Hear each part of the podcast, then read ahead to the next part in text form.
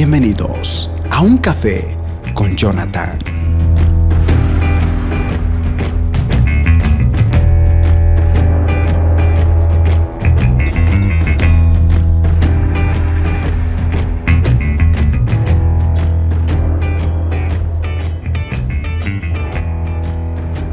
Cordial saludo a todos y bienvenidos. Estamos aquí en un nuevo mensaje. Gracias por acompañarnos una vez más. Bueno, quiero aprovechar este momento para compartirles un mensaje que recibí el día sábado 28 de octubre, exactamente casi 6 de la tarde. Sí, espero no equivocarme. O tal vez era viernes, no. no recuerdo bien porque sábado generalmente tenemos eh, culto de jóvenes, así que un poco difícil sábado. Creo que es viernes. De todas maneras, eh, este mensaje lo recibí, que de hecho lleva por título eh, El desierto de la santidad, nació justamente a través de pasajes que uno lee y analiza, porque a pesar de que tal vez hemos leído la Biblia entera en dos, tres, cuatro ocasiones, cuando volvemos a leer ese mismo pasaje después de mucho tiempo, es como que a veces Dios nos vuelve a hablar. Me ha pasado con muchos pasajes que lo he leído y he dicho, bueno, esta es la interpretación que recibo y creo que esa es la única interpretación, pero pasa un año, dos años y vuelvo a leer ese mismo pasaje y tiene otra revelación. Por eso la palabra de Dios es eh, buena, agradable, perfecta, por eso la palabra de Dios está viva, es lo más importante. Aunque así haya sido un mensaje escrito hace siglos atrás, tiene frescura hasta el día de hoy. Por eso la palabra de Dios está viva. El cielo y la tierra pasarán, pero sus palabras no pasan, siempre están presentes. Santidad en el desierto. Acompáñenme por favor Lucas capítulo 1 verso 80. Capítulo 1 verso 80 de Lucas, Reina Valera dice, y el niño crecía y se fortalecía y estuvo en lugares desiertos hasta el día de su manifestación a Israel. Este mismo pasaje, pero en la versión traducción lenguaje actual, dice, el niño crecía y se fortalecía espiritualmente vivió en el desierto hasta el día en que se presentó ante el pueblo de Israel. Antes de la llegada de Cristo, mis estimados, había un Juan el Bautista que estaba preparando el camino a la llegada del Mesías. Antes de ese bautismo, porque recuerden que Juan el Bautista decía, eh, eh, yo os bautizo con agua, pero viene, después de mí viene uno que os bastigará con, con el Espíritu Santo y con el fuego. Es decir, que antes de la llegada de Cristo hubo un Juan el Bautista antes de los milagros, esos milagros asombrosos, eh, ciegos, resurrección de muertos, había una voz que clamaba, antes de esos milagros, había una voz que, clamaba diciendo, arrepiéntanse de sus pecados y de sus malos caminos. Antes de la muerte en la cruz, para librarnos de los pecados, estuvo la muerte a un ministerio corto donde Juan decía, es necesario que él crezca y yo mengue. Yo debo menguar para que él crezca. Antes de la famosa muerte de Cristo, alguien tuvo que morir a su propio ministerio. Y de hecho, decapita. Y es curioso porque antes de la llegada de Juan el Bautista, que fue usado tremendamente por Dios, aunque por un breve tiempo, hubo un largo proceso, un desierto, un desierto de santidad a la cual Juan el Bautista fue llamado. Volvamos a leer Lucas capítulo 1, verso 80, traducción lenguaje actual. A medida que el niño crecía, Juan crecía, también aumentaba su poder espiritual y vivió en el desierto hasta el día que Dios le ordenó llevar su mensaje al pueblo de Israel. A medida que el niño Juan crecía, también aumentaba su poder espiritual. Pero ese niño vivió en el desierto. Juan el Bautista, a pesar de que ya fue profetizado su nacimiento, porque de hecho fue un milagro, ¿verdad? Eh, su papá y su mamá no podían, eran estériles, avanzada edad en este caso, la mujer estéril, pero Dios en su soberanía, por la oración que hizo el Padre, nació Juan que evidentemente iba a ser una obra fundamental. Este niño creció en el poder del Espíritu Santo, pero toda su infancia vivió en el desierto. Algunos comentaristas dicen que no necesariamente vivió en el desierto, desierto, porque eso sería imposible. Vivió en lugares un poco alejados, es decir, no vivía en, el área urbana. Juan por así decirlo, si viviera en la actualidad, no, no, no viviría en el centro de la ciudad. Él viviría tal vez en el campo, lugares alejados, donde no hay mucha sociedad, donde tal vez eh, no, hay, no hay muchos vecinos. Así vivía. Estaba alejado en cierto modo. Dice que estuvo en ese desierto, en esos lugares alejados, hasta el día que Dios le ordenó llevar su mensaje al pueblo de Israel. Estuvo en ese desierto, llenándose del Espíritu Santo, apartado de la sociedad, esperando el momento que Dios le dijo, ok, este es el momento de que salgas de ese desierto, vayas y empieces a proclamar el mensaje de Dios. Arrepiéntanse de sus pecados y vuélvanse de sus malos caminos. Hay tres cosas que podemos aprender de Juan el Bautista, sobre todo de este pasaje de Lucas, capítulo 1, verso 80. Juan de niño crecía, aumentando su poder espiritual. Su infancia la vivió en el desierto, apartado de la sociedad, apartado de la vanagloria de este mundo. Y número tres, esperó durante años la orden de Dios para llevar el mensaje de arrepentimiento. Se cree, bueno, en este caso, Jesucristo aproximadamente a los 30 años comenzó su ministerio, y ya que a la par de un par de meses, según Lucas, fue el nacimiento primero de Juan, luego de Jesús, casi tenía la misma edad. En este caso, Juan, mientras Jesús esperaba en la carpintería, Juan estuvo esperando en el desierto la orden. Antes de la llegada de Jesús, Juan debía preparar el camino. Quiero leerles un, comentario, en este caso de la Biblia, el diario Vivir. Del versículo 80 de Lucas capítulo 1 dice, eh, ¿por qué Juan vivió en el desierto? Y da algunas respuestas. Dice, los profetas, porque Juan era un profeta, hasta Jesucristo dijo, he ahí un profeta, Juan buscaba la soledad del desierto para mejorar su crecimiento espiritual y enfocar su mensaje en Dios. Todos los profetas vivían siempre alejados. Tú lees el Antiguo Pacto, siempre vivían alejados porque de esa manera no se concentraban ni en el afán de la vida ni en los problemas de la gente cotidiana. Vivían apartados para enfocarse únicamente en la búsqueda de Dios. Así su oído, su vista, su mente estaba completamente enfocado únicamente en Dios. Al estar en el desierto, dice el comentario, Juan mostró su separación de los poderes económicos y políticos, de modo que no pudo dirigir su mensaje en su contra de modo que pudo dirigir su mensaje en su contra. Como él vivía en una sociedad separada de la economía, de los políticos, de Roma, en este caso, en cierto modo alejado, entonces él tuvo simplemente conexión con Dios. Por eso es que cuando llegó a Roma, no era como los fariseos. Él decía, estas cosas están mal, no podemos negociar, porque los fariseos, sobre todo los saduceos, negociaban con los romanos. Ellos básicamente incluso querían que Jesucristo muriera porque si Jesucristo hacía esto, se proclamaba rey, e Israel lo proclamaba rey, lo tenían como rey, iban a tener serios problemas con Roma. Tal vez, incluso podríamos decir que si Jesucristo establecía en ese entonces su reino, no se iba a la cruz, no se iba en este caso al cielo después de resucitar, muy posiblemente Roma iba a entrar en complot, iba a haber esta eh, revolución, porque ellos crucificaban a cualquier revolucionario, y en cierto modo Jesucristo, aunque él no era necesariamente un revolucionario, lo veían de tal manera porque la gente lo proclamaba, y eso iba a ser un peligro para los fariseos que tal vez iban a perder su templo, su postura, su, su, normativa, como vivían, podríamos decir hasta su economía, y tenían que matarlo.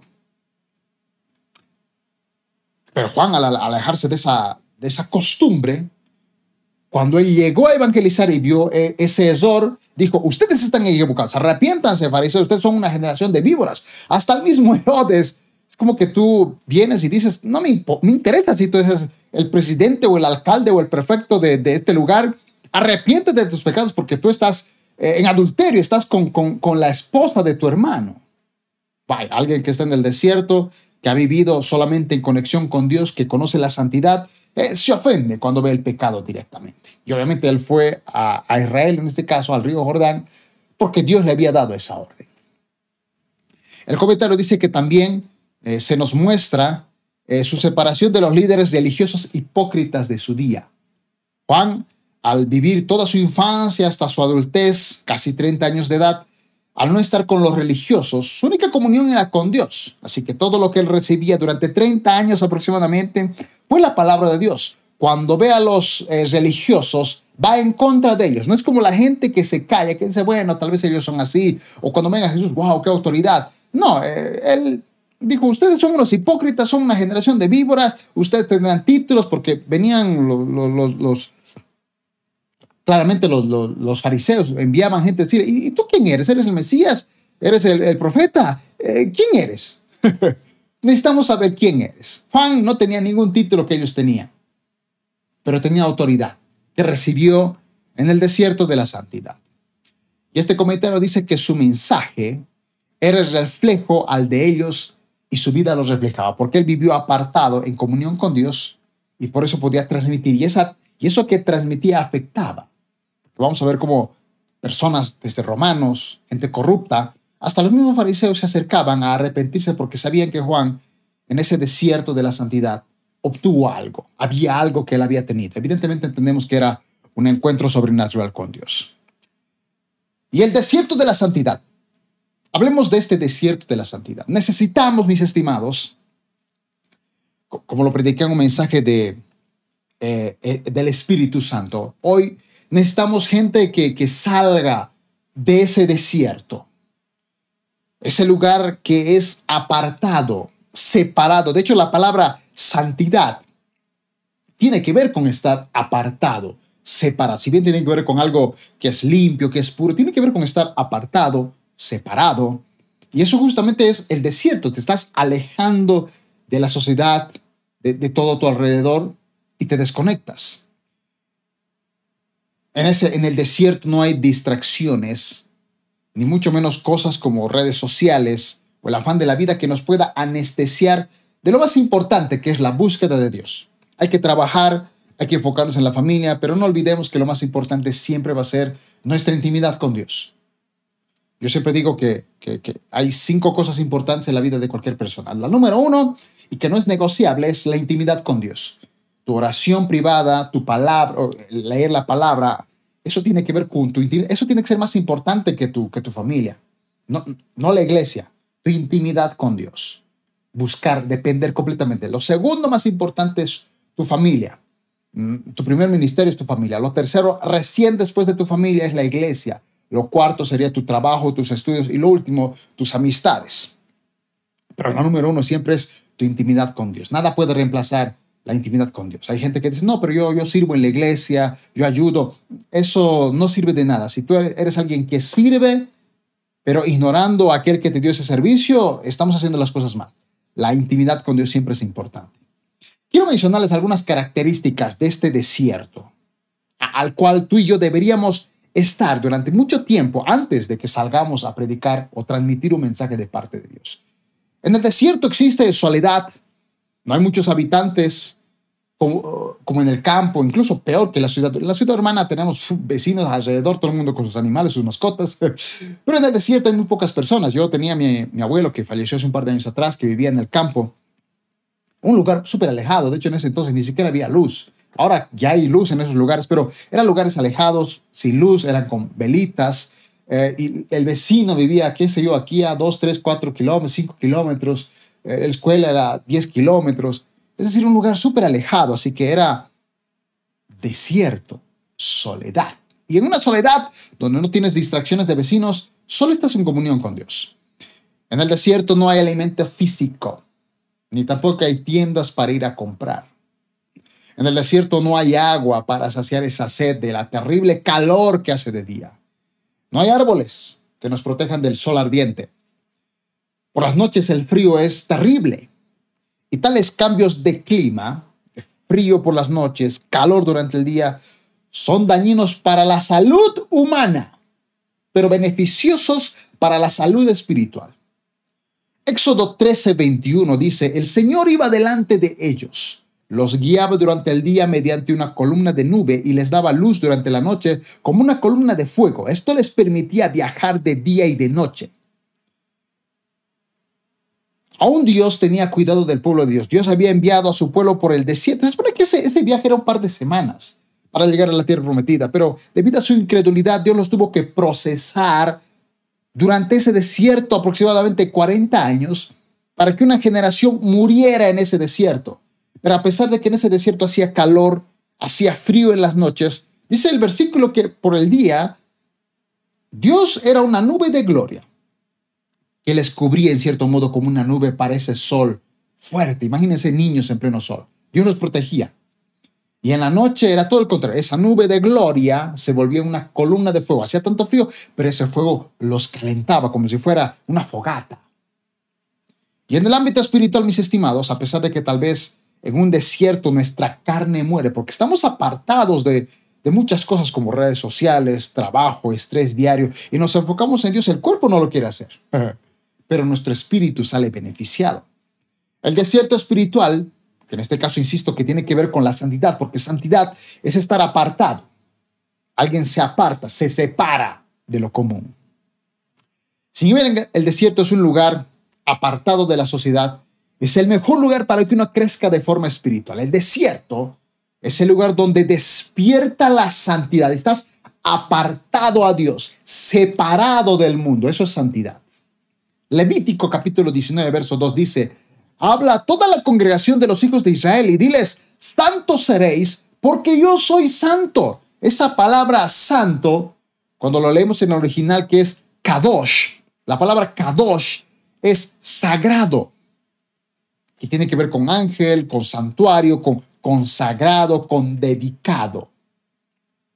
Y ahorita vamos a analizar esas palabras.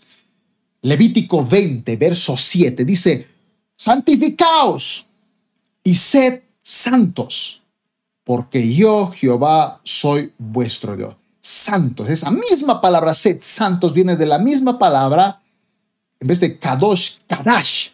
Kadash tiene que ver con algo limpio. Y su significado es apartar, celebrar, consagrar, dedicar, preparar, prometer, purificar, santificar, santo y señalar. Insisto, santidad tiene que ver con limpieza, pureza, pero para algo que esté limpio tiene que apartarse de la sociedad, suciedad. En este caso, si tú quieres vivir en santidad, tienes que apartarte. Dios es santo, ¿por qué? Porque está apartado de todo pecado. No tiene contacto con el pecado. Si uno quiere ser santo, tiene que apartarse. Juan el Bautista se apartó desde su infancia y vivió en ese desierto, apartado de la sociedad, de la economía, de la religión, del estrés y esperó el mensaje de Dios y cuando fue fue directo que no tuvo ni siquiera miedo de reprender a un Herodes. Y ojo que Herodes era como un político. Obviamente alguna vez en algún mensaje prediqué que Herodes en realidad era un negociante. Eh, venía de raíz judía, abuelos o tatarabuelos judíos, pero en cierto modo por, negociar con Roma se apropió. Tenemos a varios ejemplos como eh, Herodes Agripa, con el cual Pablo ni siquiera con su super mensaje pudo conversar. ¿Por qué? Porque había tanta, eh, tanto dentro de él, tanto Egipto, tanto, por así decirlo, tanto Roma, tanto negociación, que ni siquiera el Espíritu Santo pudo tocar. Primera Pedro, capítulo 1, verso 15 al 16, NTV dice, pero ahora sean santos en todo lo que hagan, tal como Dios, quien los eligió, es santo, pues las escrituras dicen, sean santos porque yo soy santo. Esa palabra en griego, en el original eh, gagios, tiene que ver con sagrado, algo puro, consagrado, santísimo, santo, consagrado, que tiene que ver, insisto, con apartado. En este caso podemos decir que el desierto es un lugar donde nos apartamos únicamente para Dios. El desierto en el desierto no somos absorbidos por nada del afán de este mundo. En el desierto las distracciones no nos alejan de Dios. Porque en el desierto no, no hay televisor. Es más, si tú llevaras al, al desierto tu televisor, no tendrías por dónde conectar porque no hay. No te queda más que, no hay nada de distracción a tu alrededor que concentrarte únicamente en Dios. Al ser consagrados, nada del mundo viene a infectarnos. Porque en la sociedad tenemos gérmenes, eh, suciedades, pero en el desierto solo estás tú. Nadie te contamina en cierto modo. Y Juan el Bautista tiene mucho que ver con ese desierto de la santidad. Juan el Bautista al apartarse al desierto solo tenía comunión con Dios. El pasaje no dice si específicamente vivía con sus papás. Lo más seguro es que sí, pero seguramente en algún momento él vivió solamente solo y en ese desierto de búsqueda solo tenía comunión con Dios, no se comunicaba con las personas ni con sus problemas, solo tenía contacto con Dios. Juan el Bautista en ese desierto alimentó su espíritu más que su carne humana. De hecho, el aspecto físico de cómo él se vestía, con, con, esas ropas que ahorita vamos a ver el versículo, no era común. ¿Por qué? Porque en el desierto tal vez él ni siquiera tenía buena ropa elegante para vestirse. Era lo que había, lo que le sobraba. Hasta, hasta la forma de comer no era muy común de lo que quizá la gente normal en Israel comía. Juan el Bautista, en ese desierto de la santidad, evitó el contacto de un mundo corrompido como era Israel en los tiempos de Jesús, porque estaba bajo el imperio romano, lleno de idolatría, control total. Él estaba alejado de eso. Seguía siendo judío, seguía viviendo en Israel, pero al vivir en el desierto estaba apartado de esa sociedad. No tenía comunión. Juan el Bautista en ese desierto de la santidad evitó la religiosidad de los fariseos. Él solo tenía contacto con Dios, no, no con fariseos. A él no le interesaba si alguien hacía o no hacía. Él solo tenía comunión con Dios y sabía lo que tenía que hacer. Juan en el desierto aprendió a tener más comunión con Dios sin distracciones. Porque créanme, mis estimados, hoy vivimos en una generación muy distraída. Y yo sé que esto, cuando hablamos de distracciones o redes sociales, generalmente las personas apuntan, ah, bueno, los jóvenes. No, yo conozco personas ancianas adictos a TikTok, que no pueden dejar el celular porque se han vuelto unos adictos. Así que este no es un problema solo de jóvenes, adolescentes o niños, es básicamente para todos. Y si tal vez tú no tienes problemas con redes sociales, tal vez tu afán es el trabajo. Te la pasas trabajando hasta día domingos y te has olvidado de Dios. Y tú dices, pero Dios me entiende, pero la palabra de Dios es clara, ¿verdad? No, no podemos servir a dos señores. No podemos servir a Dios y a la riqueza. A uno nomás tenemos que servir. Hay gente que pone por encima de Dios su trabajo. Pecado, obviamente. ¿Y saben qué? ¿Por qué hago este llamado a que, porque igual yo, yo, yo estoy entrando a ese desierto de la santidad? Porque vivimos en un mundo anestesiado. Ustedes saben que cuando tú vas al dentista, que tienes que sacar una muela o reparar un diente, eh, te, ponen la inyección, una anestesia, te la ponen que no sientes absolutamente nada. Yo me acuerdo de niño que me inyectaron me tenían que sacar uno de esos dientes, creo que era un diente de leche que estaba mal porque me salía, no, no, no, sé si me salió un diente en el medio, pero estaba mal y tenían que sacármelo sí o sí porque me iba a estropear los demás dientes o algo me iba a arruinar, así que me lo sacaron, pero me acuerdo que me inyectaron una o dos inyecciones, anestesia, y ya no sentía dolor. Literalmente vino el, el, dentista y agarró una especie, no sé cómo se llamará para los dentistas, pero era como un alicate y el alicate lo metió en mi boca y empezó a mover y yo me acuerdo que mi boca se movía y así sacó el diente. Yo no sentía absoluto, sentía el movimiento, pero no sentía el dolor. Hay gente que vive así anestesiada. Está en pecado, pero por más que venga un super predicador, no siente nada. Hay gente que incluso le aburre la alabanza y la adoración. A mí me duele ver jóvenes que cuando colocamos música cristiana se ofenden. Dicen, ah, estos religiosos. Y ellos con placer, con orgullo, hasta meten música eh, secular, ponen a cualquier artista mundano secular con canciones de perreo. Y tú les dices, oye, no, no pongas eso, estamos en un ambiente cristiano. Y te dicen, religioso, fariseo. Eso, que que entender eh, que vivimos en una generación anestesiada. Tú le dices a las personas, oye, hermano, está bien que trabaje, pero dése un tiempo, son dos cult, tres horas el culto y ah, religioso, pastor. Vivimos en un mundo anestesiado. Quiero leerles un noticiero muy importante, bueno, una noticia, perdón, publicada el 13 de marzo del año 2021. No pude conseguir una más actual, es la más actual que pude conseguir. Desde la página de eh, faros.org, el titular decía, los riesgos de las redes sociales en la salud mental de los adolescentes. Insisto, si bien este informe habla de adolescentes, he visto que también pasa en mayores, pero generalmente siempre es en adolescentes y jóvenes. La noticia dice, las redes sociales se han convertido en un espacio en el que formamos y construimos relaciones, configuramos nuestra propia identidad y nos expresamos y conocemos el mundo que nos rodea, pero ¿hemos valorado lo suficiente el riesgo que supone las redes sociales? La mayor incidencia del uso de redes sociales se da entre jóvenes de 16 a 24 años, un periodo crucial para el desarrollo emocional y psicosocial de, los, de las personas. O sea, en esa edad de 18 a 24 años, donde necesitamos desarrollarnos emocionalmente, donde tenemos que tener contacto con las personas, es donde más utilizamos las redes sociales y esto afecta.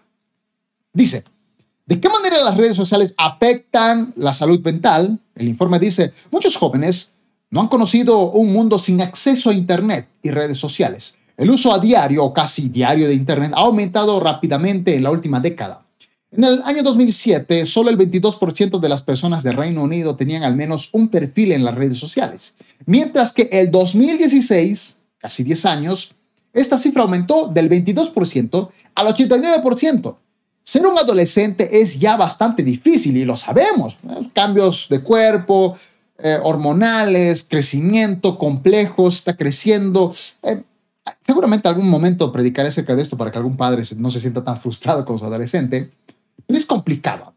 Para, usted como padre es complicado, créame que para el mismo adolescente también es complicado.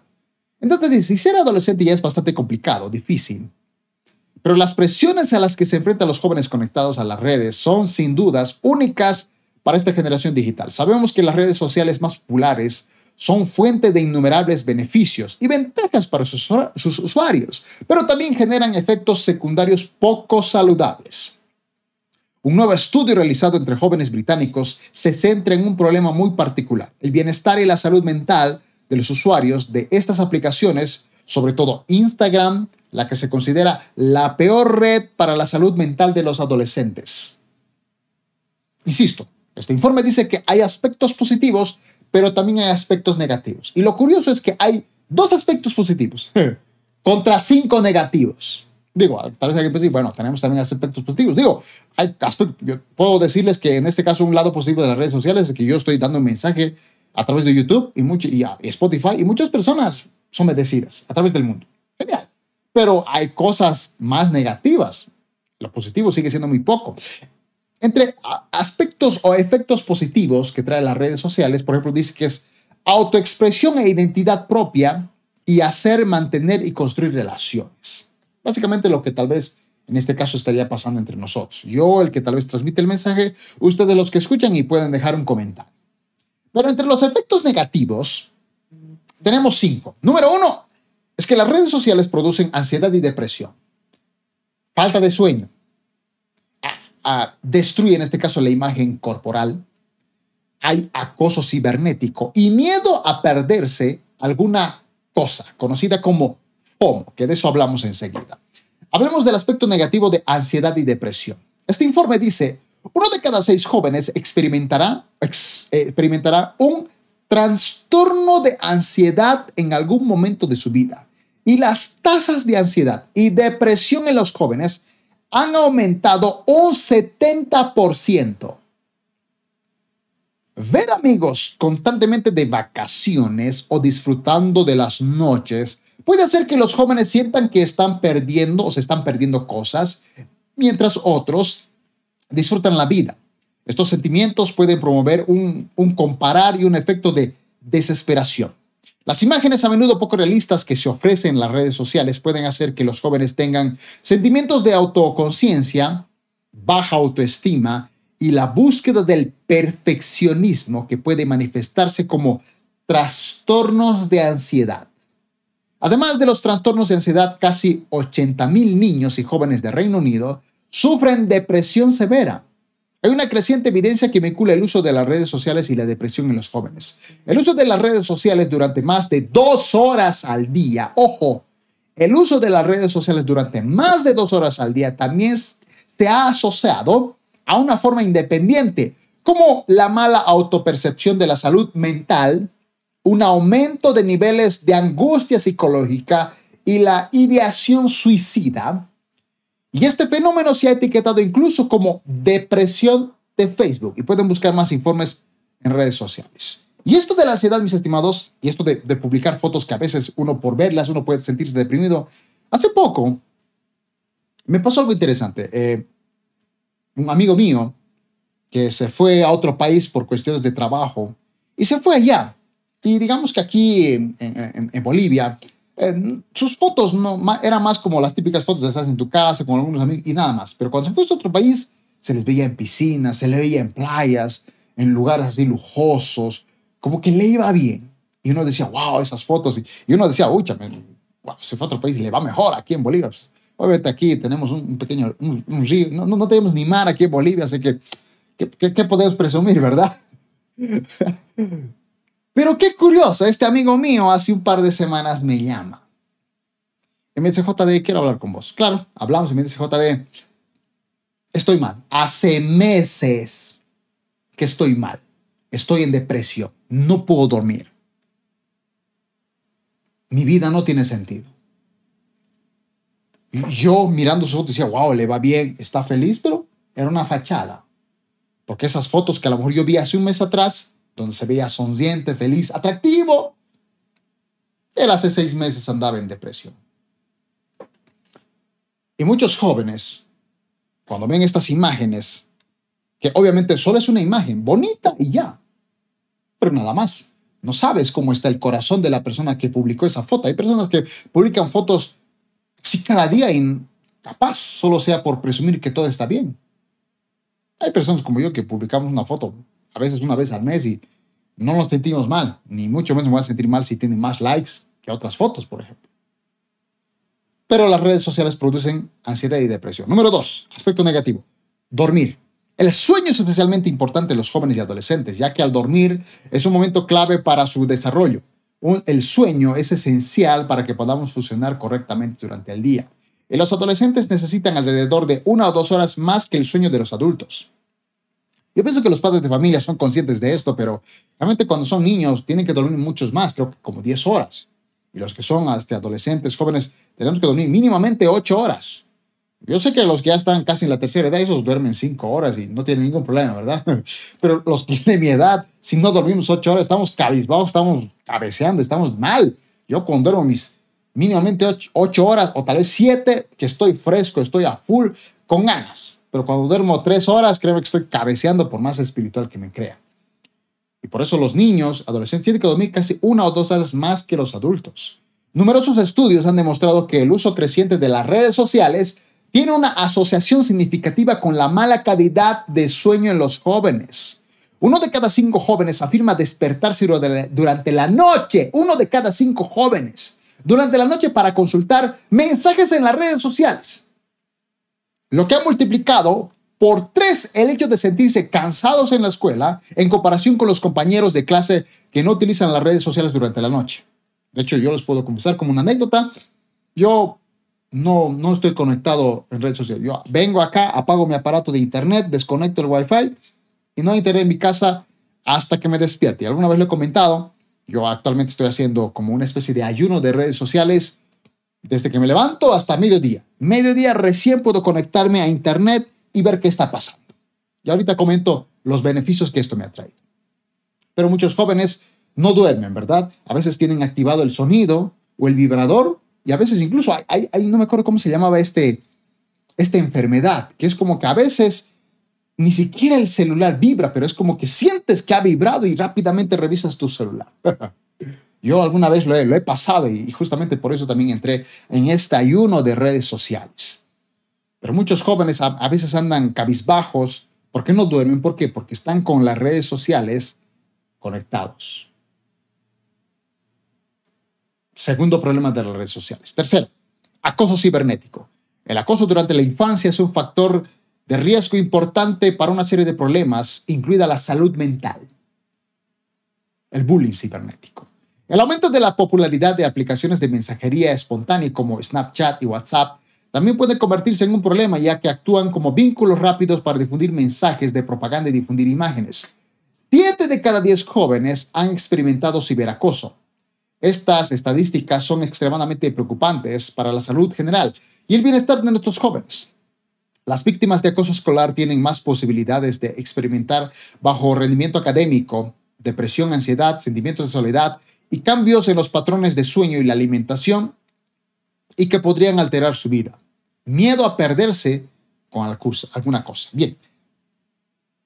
El ciberacoso está y esto trae serios problemas y eso está también en las redes sociales. Vamos con, con la última. Miedo a perderse de alguna cosa, conocida como FOMO, el FOMO, mis estimados, son iniciales de una palabra en inglés que traducida al español sería miedo a perderse algo. Hay gente que está en las redes sociales porque no quiere perderse algo, que en ocasiones no es tan importante. Dice, por ejemplo, la expresión describe una nueva forma de ansiedad sumergida por la popularización del móvil en las redes sociales una necesidad compulsiva de estar contado. Quiero saberlo todo. Quiero saber qué ha pasado. no, estoy, no, estoy, me enteré del último meme.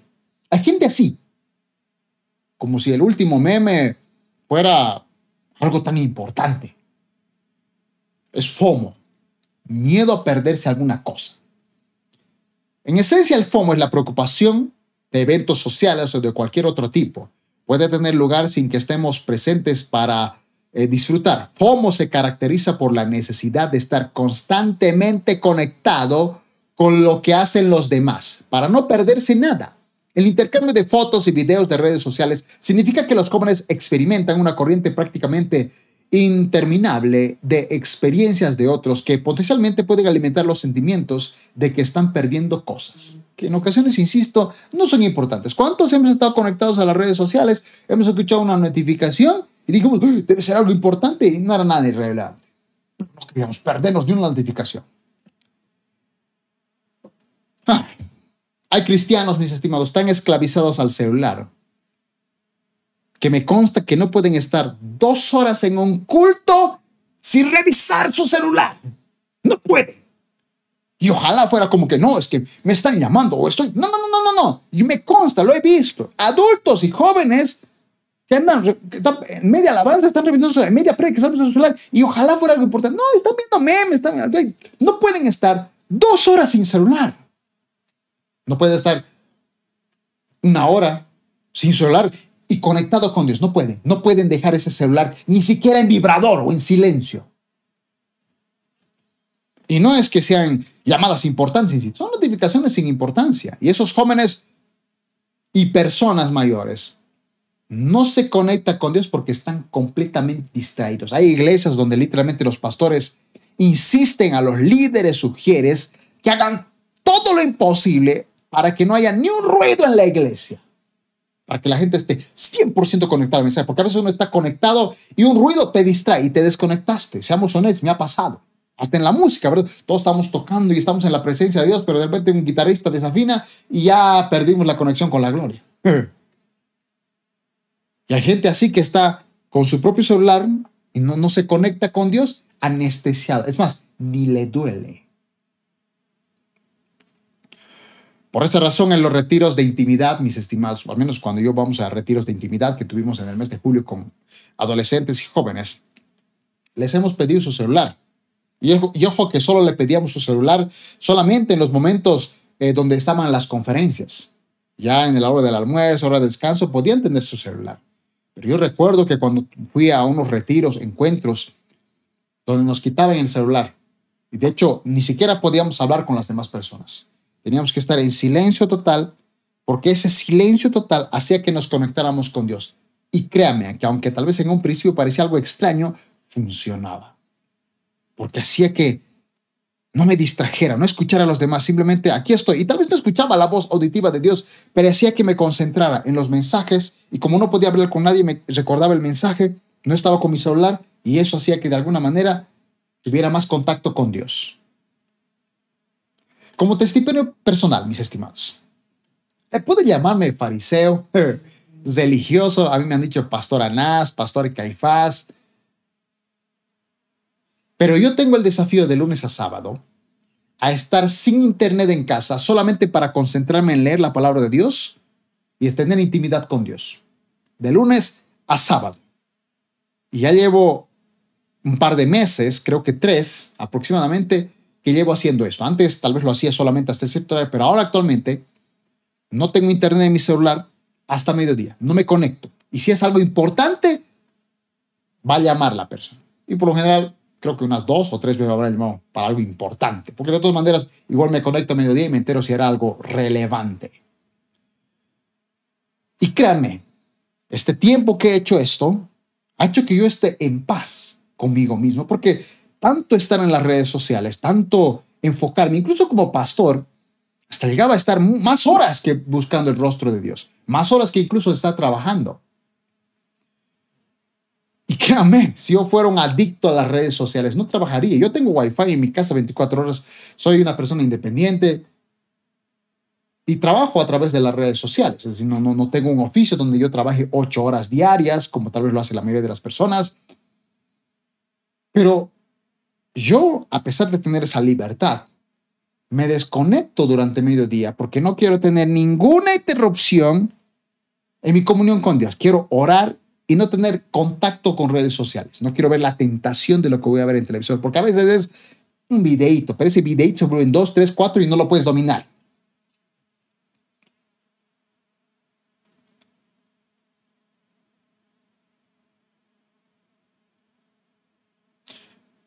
Y eso tiene que nacer de uno, porque cuando uno, uno quiere hacerlo, mis estimados, lo hace, póngame, insisto, si yo fuera un adicto a las redes sociales, no trabajaría con la super gamer que tengo con el wifi de 24 horas y sin padres que me piden hacer mis deberes.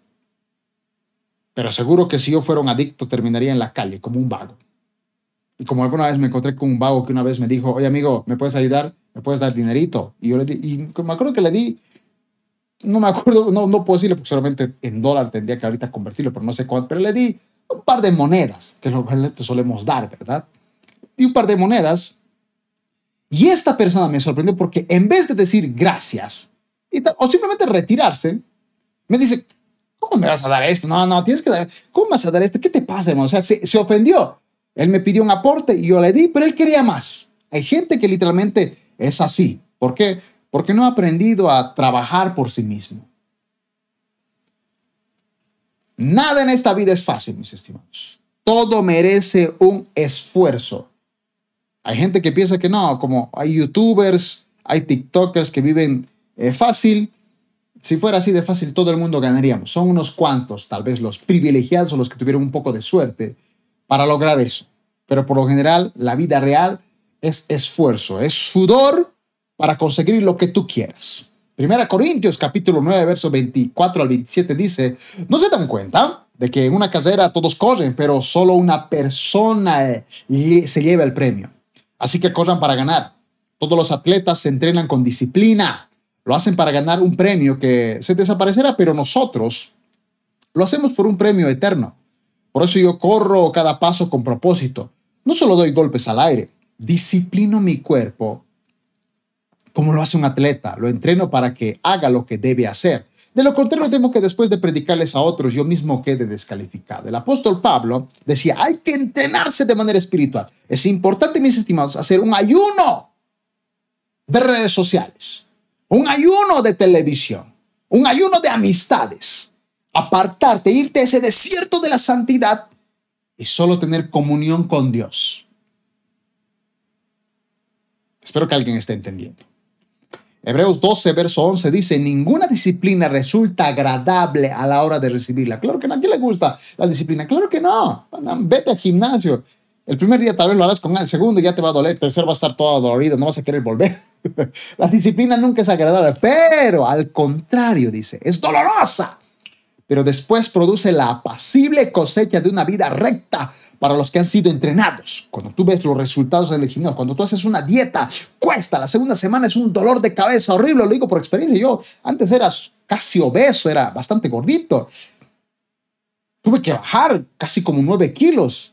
Fue difícil, pero el momento que lo logré, hubo una satisfacción y beneficio de salud, por cierto. El desierto de la santidad.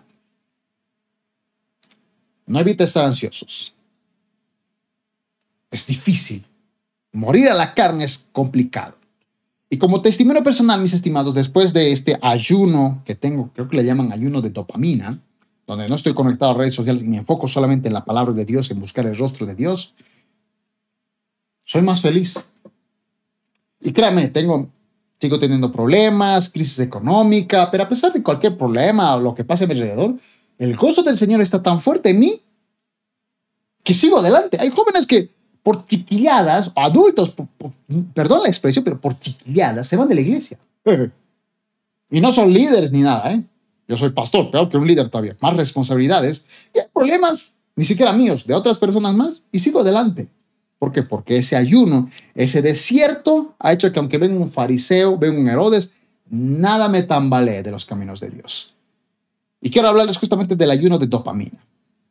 Voy a leerles un informe de este pasado agosto 25, 2022. La página elfinanciero.com.mx. El titular decía, ayuno de dopamina, ¿qué es y cuáles son sus beneficios? Sé que estamos hablando tal vez de apartando de las redes sociales, pero créame que tiene que ver mucho en el ámbito espiritual. Dice, esta dieta te permite eliminar o reducir los comportamientos tóxicos que degradan la calidad de la vida de los seres humanos. ¿Cómo iniciar la dieta de dopamina? De acuerdo con el doctor Cameron, posible, es posible regular los comportamientos compulsivos y ansiosos, porque insisto, las redes sociales, si bien hay dos beneficios como interactuar, conocer a más personas, expresión libre, hay más aspectos negativos. En una de ellas la depresión y la ansiedad. Y dice, es posible regular los comportamientos compulsivos y ansiosos, restringiendo los estímulos externos esto se apoya en una técnica basada en la terapia cognitiva conductual llamada control de estímulos. Para ello puede iniciar llevando a cabo las siguientes acciones. Guarde o dificulte el acceso a dispositivos electrónicos, celulares, tablets, televisores, etc. Participe en una actividad alternativa que no esté relacionada con grandes estímulos electrónicos o con gran cantidad de luz artificial. Por ejemplo, practique otras cosas. Eh, implemente softwares de bloqueo de sitios web para evitar hacer trampa. Sea consciente de los beneficios. Hay muchas, vi alguna aplicación que era como una especie de arbolito, algo por el estilo, que tú podías colocarla para que eh, si te daba ganas de abrir tu celular, te dijera, no lo hablas. Aplicaciones te ayudan a que no hablas tu celular por un periodo de tiempo, que sea dos horas, tres horas, para que ayudes. Porque hay gente, insisto, que está todo el día con el celular, que hasta come con eso. Está socializando, no puede estar. Y tú le dices, oye, puedes dejar el celular y se ofende. Y está en depresión. Y aquí dice que lo mejor es apartarlos por un momento. No estamos diciendo aquí que voten sus celulares, como alguna vez comenté, por si no sabían, ¿verdad? Hace muchos años atrás había un famoso pastor que había dicho que, que la televisión era del diablo y votenlos y había mandado a su iglesia que quemen sus televisores porque es la caja del diablo. Y resulta que ese pastor era Gigi Ávila. Yo me enteré eso hace un par de años atrás y me, me reía un poco porque, claro, eso, eso fue Gigi Ávila. En su humanidad seguramente él pensó que era lo correcto. Apartémonos de la tele, es la tele es del diablo, quemen sus televisores. Pero años después se dice, hermanos, perdónenme, pero estuve equivocado. Sí, la televisión tiene muy malas cosas, pero ahora me he dado cuenta que nosotros deberíamos entrar a la tele. Y ahí fundó el canal de televisión en Puerto Rico, Cristo Viene. Como una anécdota, ¿verdad? Así que no estamos diciendo que necesariamente usted bote su celular o queme su televisor. Estamos hablando de que haga ayunos. Tenga un tiempo donde, y créanme los beneficios espirituales. El desierto. Juan estuvo en ese desierto, apartado sin contaminarse con la sociedad. Hermano, cuando él predicaba, todos decían, me arrepiento, quiero, bautízame. Y él preparó la llegada de Jesús. Mejor todavía. Porque créanme, Todas las personas que fueron evangelizadas por Juan el Bautista cuando vino Jesús fueron los que aceptaron. Los fariseos no creyeron en Juan el Bautista, tampoco creyeron en Jesús. Necesitamos sí o sí un Juan el Bautista, el bautismo en agua, antes de la llegada de Jesús y antes del bautismo en fuego. ¿Cuáles son los beneficios de la dieta de dopamina? Dice, especialistas reconocen que es difícil abstenerse por completo de la tecnología. Y estoy consciente de eso, no, no se puede vivir sin eso. Ya es como nos comunicamos, chateamos, pero por lo que señalan, tiene que haber un uso moderado y controlado de Internet, el que es más apropiado para tratar este problema, problemas de ansiedad y depresión. Un estudio citado por Cameron mostró que el ayuno de dopamina de Facebook durante una semana, una semana de ayuno de Facebook, ayudó a un grupo de estudiantes a recuperar 13.13 horas de su tiempo. Recuperaron 13 horas que se la pasaban en Facebook. Además que redujo significativamente síntomas depresivos solo con una semana de ayuno, 13 horitas sin redes sociales. Redujo síntomas depresivos en un 17%, lo que permitió adoptar comportamientos más saludables. Dice, el desierto espiritual, mis estimados, el que llama a la santidad es una dieta de dopamina espiritual de todo aquello que te distrae. Tal vez no sean redes sociales, tal vez es la música, tal vez son malas amistades, tal vez es mucho trabajo. Y necesitas llegar, apartar un tiempo para buscar la presencia de Dios, porque eso es lo más importante. La dopamina espiritual es que toda distracción que quiera anestesiarte a sentir la presencia de Dios quede fuera, porque insisto, hay personas que tú le dices, oye, puedes dejar un momento de celular, quiero hablarte cara a cara y se ofende. Y están en depresión. Porque tú les quitas solar y se quiere morir, le está, ataques cardíacos si no están con un celular por una hora. Ay Dios. tengo un testimonio, mis estimados. Yo era muy adicto a los videojuegos. De hecho, llegué a robar a mi madre en una ocasión su celular y 200 bolivianos. Eso me, me llevó a la adicción. Me gustaba tanto los videojuegos, lo que se llamaba tilines en ese entonces, que tenías que pagar, comprar fichitas. Me gustaba, pero como no lo controlé, como no hice un ayuno, me volví un adicto y llegué a robar a mi propia madre. No fue fácil dejarlo, porque es difícil dejar una adicción. Cuando le, conté, yo pesaba antes 78 kilos. Decidí bajar de peso. No fue fácil. Hacer un ayuno no es fácil. Tu carne no quiere. Cambiar el aceite normal por el aceite de oliva.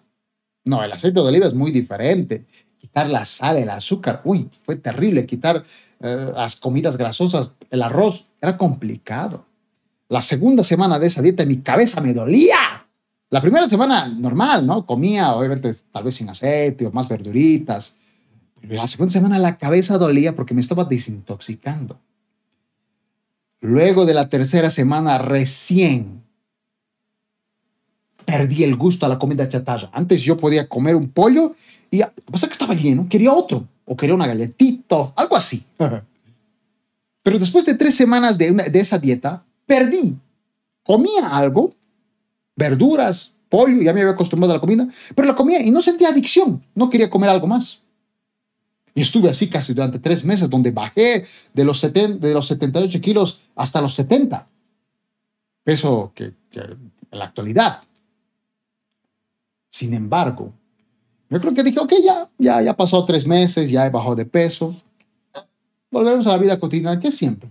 No, no tenía ganas, pero me, me, igual dije, un pollito, que siempre. Me compré un, un pollo frito Comí el pollo frito y es como que hubiera regresado el JD de 78 kilos, que termina el pollo y quería otro pollo, más grande. Y quería galletas, refrescos, sodas. Dice que tal vez hay una droga legal, ¿verdad? El azúcar. Los alimentos procesados tienen mucho azúcar que nos hace adictos. Comes una galleta y quieres más. Pero haces una dieta de verduras y créeme que después de tres semanas Vas a comer pequeñas cantidades y no vas a tener hambre y vas a estar tranquilo sin dolor de cabeza. Es que necesitamos, mis estimados, un desierto.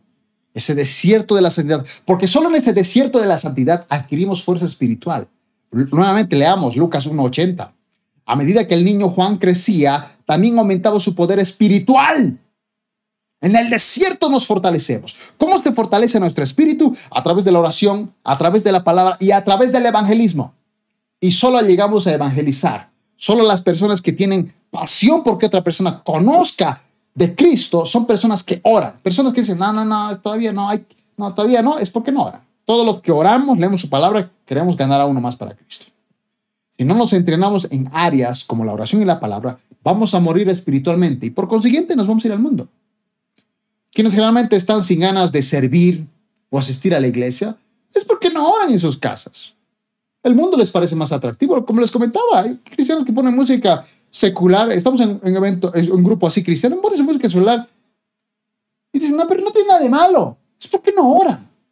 Cualquiera se, se, ofendido de colocar una música de cualquier secular. Si te pasas más tiempo escuchando música secular que música que te guía a comunión con Dios, lo más seguro es que te aburra la oración. Hay gente que va a la iglesia y está así, ay, y son gente que siempre dice, no, pastor, ¿por qué no metemos un partido de fútbol ya que va a llegar aquí el mundial? Eh, la iglesia, la pata gigante, no, un partido de fútbol. Va a venir la gente, pastor, claro. Si queremos un montón de futbolistas que vengan a nuestra iglesia, solo por el ver el partido de fútbol, ¿verdad? Pero cuando entremos a la oración, se van a ir. Ya he hablado de eso en varias ocasiones.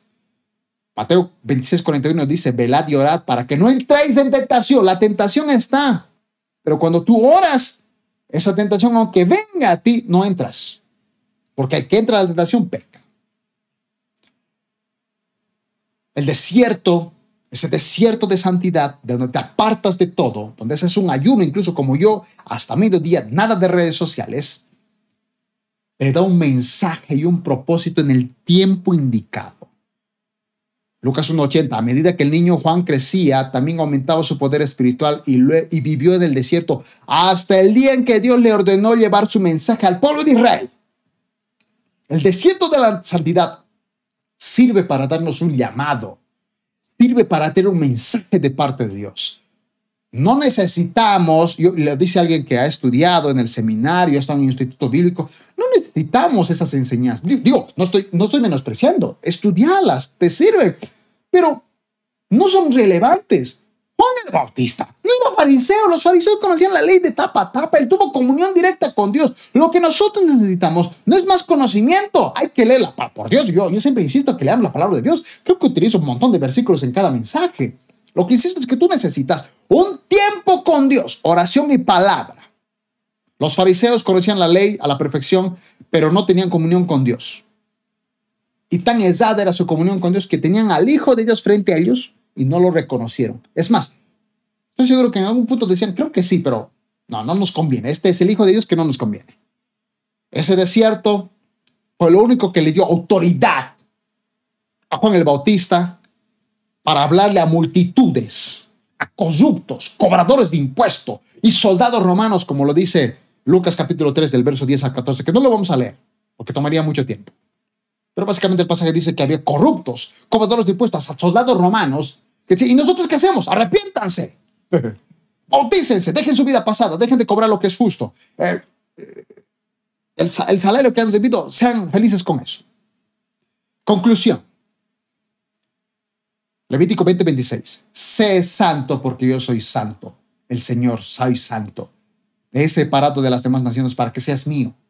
Hebreos, 4, Hebreos 12:14. Seguid la paz con todos y la santidad sin la cual nadie verá a Dios. Y otro versículo que dice, esfuércense por vivir en paz con todos y procuren llevar una vida santa porque los que no son santos no verán a Dios. Santo es apartado, separado, haces un tiempo para tener únicamente comunión con Dios. Porque algunos dicen, no, yo estoy ayunando, pastor, no, no he comido todo el día, pero estás todo el día chateando. No, no tienes comunión con Dios. El ayuno es separarte de todo, tener tu tiempo de oración, tu tiempo de palabra, tu intimidad con Dios. Y fortaleces tu espíritu. Que no hay fariseo que te detenga. La santidad contagia a las demás personas, mis estimados. Oh, si algo he aprendido es que la santidad contagia a las demás personas. Quiero que leamos 1 Samuel capítulo 19, verso 18 al 20. Dice, así que David escapó, y, David escapó y se fue a Rama para ver a Samuel y le contó todo lo que Saúl le había hecho. Entonces Samuel llevó a David a vivir junto con él en Nayot. Cuando Saúl se enteró de que David estaba en Nayot de Rama, envió tropas para capturarlo. Pero cuando llegaron, y vieron que Samuel dirigía a un grupo de profetas que estaban profetizando. El Espíritu de Dios vino sobre los hombres de Saúl y ellos también comenzaron a profetizar. Y hasta el mismo Saúl. Había leído un montón de veces este pasaje, mis hermanos, pero nunca se me había venido esta revelación. Porque por un instante punta, yo, yo leía este pasaje y decía, ¿por, qué si, si, si Saúl quería matar a David? ¿Por, ¿Por qué viene, ve a los profetas y en vez de tal vez, no sé, que se vuelva endemoniado o se muera por el pecado que tenía, empieza a profetizar. No tiene sentido cómo alguien pecador que quiere hacer algo, asesinar a alguien, se acerca a los profetas y empieza a profetizar. Es que lo que yo no me había dado cuenta hasta hoy, mis estimados, es que cuando Samuel era un hombre de Dios, tenía una comunión con Dios. Esos profetas tienen comunión con Dios constante, que a pesar de que los hombres de Saúl y el mismo Saúl venían a ese lugar a arrestar a David, a matarlo, la santidad de ese lugar, el desierto de esas personas que buscaban a Dios, contagió a esa gente corrupta, contagió a Saúl, el que tenía ese, ese demonio que lo atormentaba, y empezó a profetizar. Aquí la enseñanza es que ese desierto, cuando buscamos la presencia de Dios, cuando nos llenamos de Él, no importa si viene un Saúl, no importa si viene un corrupto, no importa si viene un drogadicto, una vez que se acerca a ti, tú contagias, haces que, haces que la santidad de ese desierto lo afecte. Por eso cuando Juan el Bautista predicaba, esos corruptos, cobradores de impuestos que negociaban con Roma y hasta los soldados romanos que trataban injustamente a los judíos, se arrepentían Porque Juan en ese desierto se llenó solo de Dios, sin distracciones. Oh, mis estimados, Juan el Bautista, luego de ese desierto, atrajo a los pecadores. Leamos Lucas capítulo 3, verso 10 al 40. Dice, las multitudes preguntaron, ¿qué debemos hacer, Juan? Él contestó, si tienen dos camisas, da una a los pobres. Si tienes comida, comparte de los que tienen hambre. Hasta los corruptos, dice. Cobradores, recaudadores de impuestos vinieron a bautizarse y preguntaron, maestro, le decían a Juan, ¿qué debemos hacer? Y él le contestaba, no recaude más impuestos de lo que el gobierno requiere. Les decía, dejen esa vida pasada. Dejen esa vida pasada, recién pueden bautizarse. Verso 14. ¿Qué debemos hacer nosotros? Preguntaron los soldados romanos. Juan les contestó, no extorsionen ni hagan falsas acusaciones y están satisfechos con su propio salario. Gente pecadora se acercaba. ¿A Jesús no se le acercaban gente pecadora? Yo me pregunto, ¿tengo gente pecadora que se me acerca a mí o, se alejan? Y solo tengo un montón de fariseos que se me acercan. Lo dije en un mensaje, mis estimados. Estoy convencido tristemente que sigo viviendo de la gracia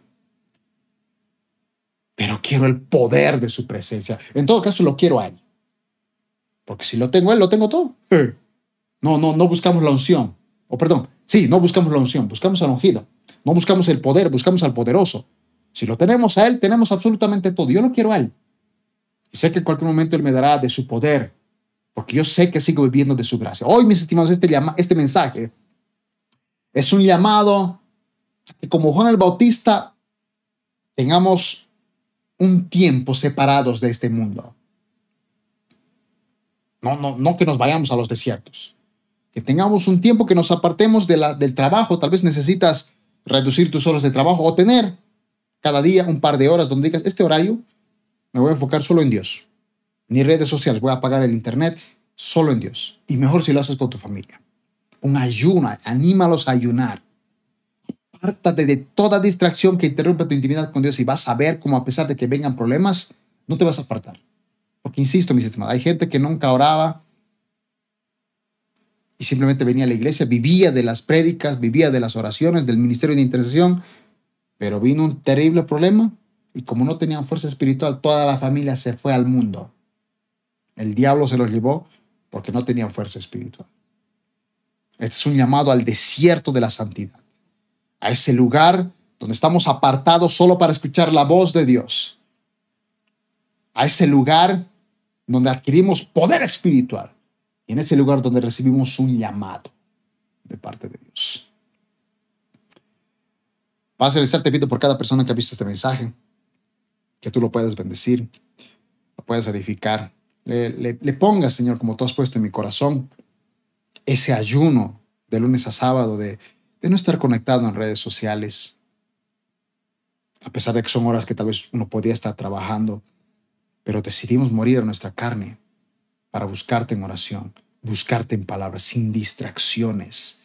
Tenemos las demás horas para visitar amigos, para visitar familiares, tenemos horas para trabajar, pero nuestra intimidad con Dios es importante. Tú estás buscando Dios, como en Hechos capítulo 2, una generación que esté en el aposento alto, que te busque en oración antes de la llegada del Espíritu Santo. Hubo muchas personas que no fueron bautizadas por el Espíritu Santo porque no estuvieron en ese aposento alto. Solo los que estuvieron en ese aposento alto, orando, estando unánimes en ese desierto espiritual, en ese desierto de la santidad, apartado de toda edad, descendió el fuego del Espíritu Santo. Cristo, después de ese desierto de 40 días y 40 noches, salió en el poder del Espíritu Santo.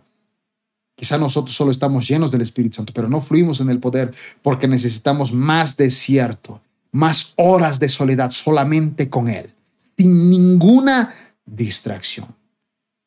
Cada persona que ve este mensaje, Dios, llena a los demás hambre y sed de tu presencia. En el nombre de Jesús. Amén y amén. Amados hermanos, hermanas, bendiciones. Que Dios los bendiga.